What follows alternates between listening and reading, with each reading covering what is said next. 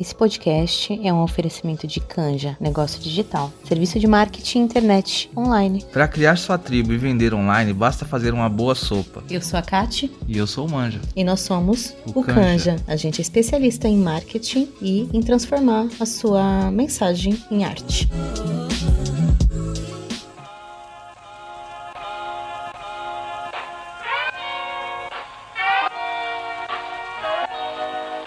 Começando mais um podcast Ressignificadas, eu sou a Aline Lima e hoje eu quero falar com vocês sobre aquelas suas partes que você não observa.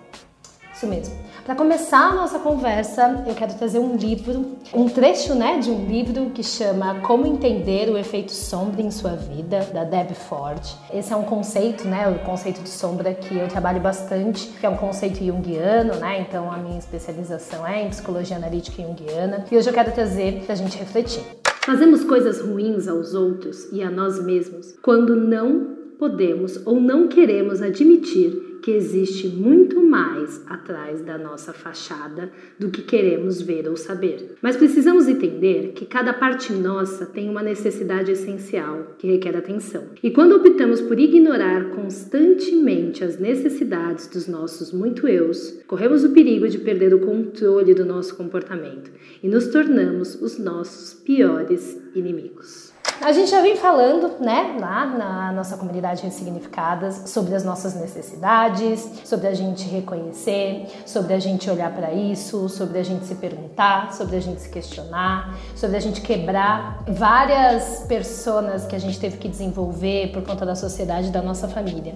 E o que esse trecho do livro convida a gente a fazer é refletir que, assim, tem muita coisa nossa que a gente não consegue admitir. Porque a gente tem vergonha, porque a gente tem medo, porque a gente tem culpa. E essa semana eu estava conversando com o meu terapeuta exatamente sobre esses aspectos meus que para mim é muito difícil de admitir. E qual que é o perigo de ficar só guardado pra gente? Da gente negar, da gente esconder, da gente fingir que nada disso existe. O perigo é que dentro da nossa psique, essa informação, esse sentimento, essa necessidade, esse eu, como é falado aqui no, no livro, ele existe ele está ativo. E ele está esperando só um momento da gente vacilar, só um momento da gente deixar de prestar atenção para ele sair. Quantas vezes você estava ali toda durona, toda segura de si, não, porque o banco, vamos lá, e aí de repente você teve um, uma crise de ciúmes e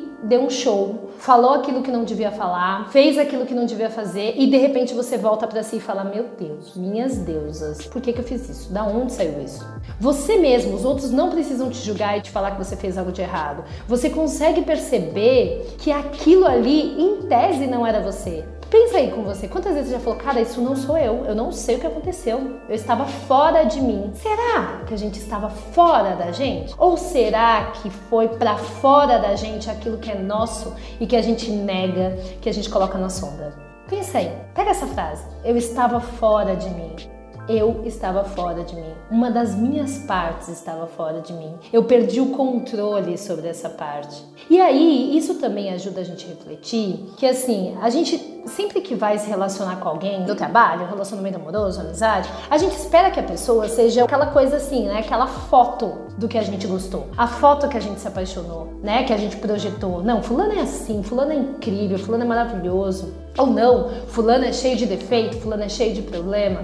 Mas a gente esquece de que nós não somos seres postos ali com 7, 8, 10 características e acabou. A gente tem história, a gente teve infância, a gente teve adolescência. E se você acompanha o podcast há um bom tempo, você já percebeu que a gente fala muito aqui, nessa linha da psicologia analítica junguiana, do quanto que a gente vai formando os nossos complexos, do quanto que todos esses afetos vão ficando dentro da gente e muitas vezes a gente não sabe nomear, e o quanto que esses complexos nos tomam.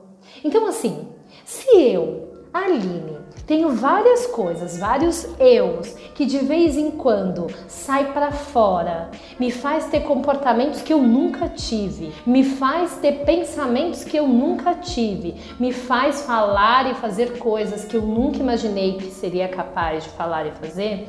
Por que que só eu tenho isso? Todos nós temos. Todos nós temos essa parte que a Deb falou que nós não queremos admitir que existe. Tem um outro trecho do livro que, que traduz muito isso que eu tô falando para vocês, sobre essa nossa pluralidade, sobre não ser só bonzinho ou mauzão. A gente é um monte de coisa. Ao compreendermos que todos nós somos simultaneamente pessoas boas e más, somos mais capazes de abrir mão do julgamento e de parar de apontar o dedo para aqueles que são pegos agindo de acordo com seus impulsos mais sombrios.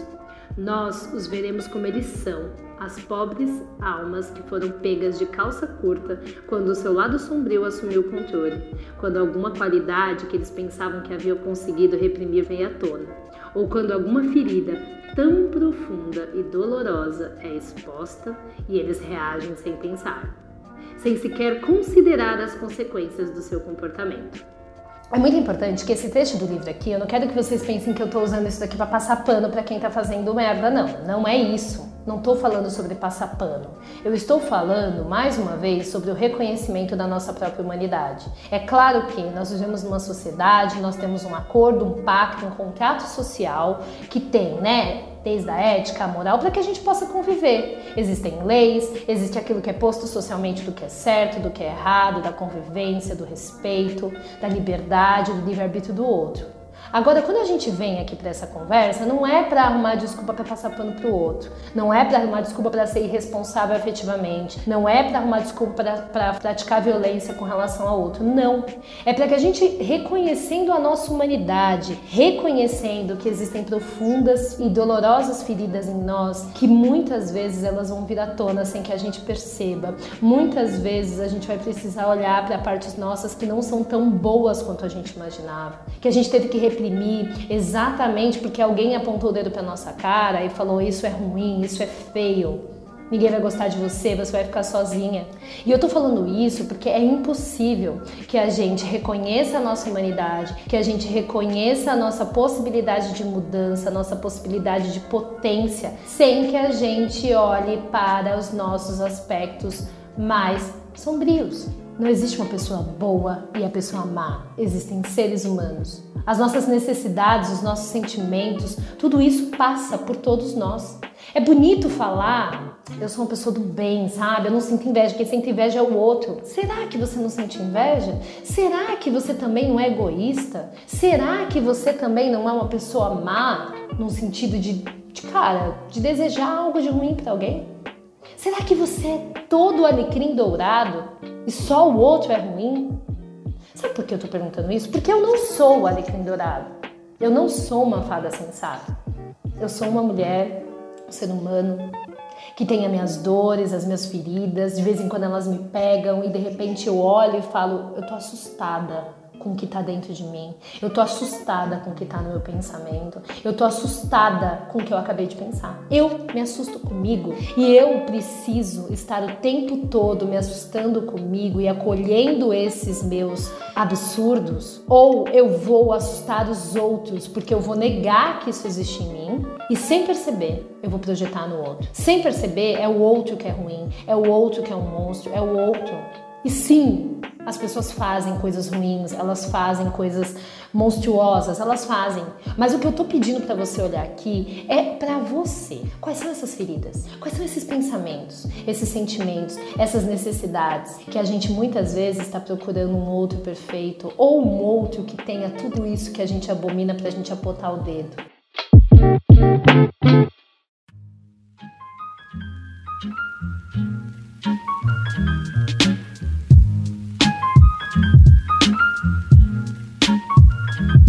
Gente, tudo isso que eu tô trazendo aqui para vocês nesse podcast é sobre os nossos aspectos sombrios. Que sem eles, eu realmente, sem olhar para isso, sem abraçar isso, sem entender esse conceito a fundo, eu sinceramente acho que é quase impossível da gente retomar a nossa humanidade, da gente transformar a nossa dor em potência. E é por isso que eu quero te convidar, aproveitar aqui em primeira mão do nosso podcast, a você fazer a jornada Transformadora em Potência que foi desenhada. Ela foi desenhada muito em cima desse conceito. Lá no Instagram você vai ter mais informação, mas já quero fazer aqui um convite em primeira mão para nossa comunidade aqui no, no, no podcast, porque eu acho que é muito importante a gente olhar para esses aspectos. Eu sempre que eu fui buscar apoio, ajuda, as pessoas me levavam muito para eu ver minhas questões positivas, para eu ver tudo aquilo que eu já tinha de bom, e poucas pessoas me ajudaram e me guiaram para esse lugar de, cara, existe uma dor aí, existe uma sombra aí, existe algo em você que você quer negar, que você não aceita que é seu e que está te prejudicando. E é por isso que quando eu trago esses temas aqui, eles parecem ser pesados, mas é porque eu tenho certeza que a gente precisa falar sobre ele.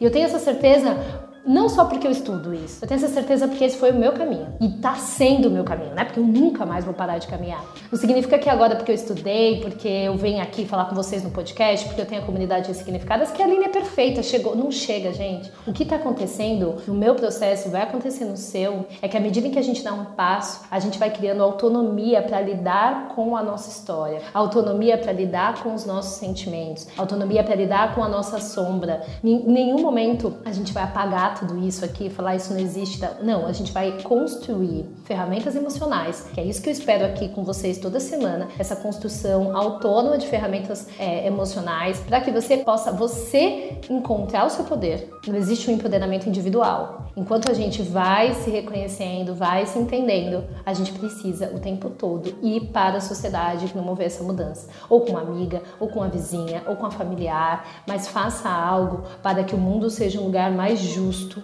mais equânime, onde as mulheres possam viver, onde elas possam ter direito, onde elas possam amar, ser livre. Nós vivemos um processo onde é de dentro para fora. Sim, é eu comigo, eu com outro, para depois ser, depois ser o eu com o mundo. Então, esse é o meu convite. Reflete sobre isso, reflete sobre suas sombras e se você achar que esse conceito faz sentido, que o que eu falei aqui de alguma forma toca em você, vai lá no Instagram, vem com a gente nessa jornada. Eu posso garantir para você que vale a pena.